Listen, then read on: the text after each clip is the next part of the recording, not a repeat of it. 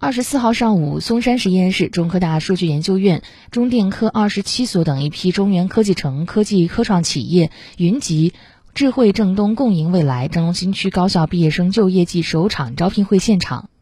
省委教育工委郑东新区相关负责人携手河南大学、郑州大学、河南农业大学等二十所大学校长，向广大青年学子倾情推介河南就业创业环境。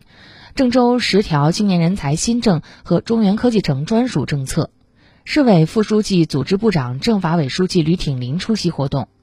招聘会上，吕挺林对郑州十条青年人才新政进行了重点推介。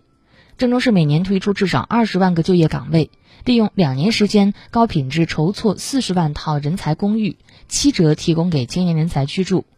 建立一百亿元青年创业基金，规划建设两个五到十平方公里的青年创新创业园等。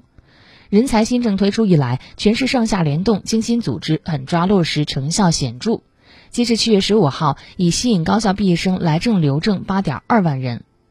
根据了解，智慧征东共赢未来招聘会线上线下同步开展，参与企业五百多家，提供岗位两万多个。下一步，郑东新区还将陆续举办事业单位专场、校园招聘、文旅、卫生、建筑、金融行业的专场招聘活动，为莘莘学子、有志青年搭建实现梦想、施展才华的广阔舞台。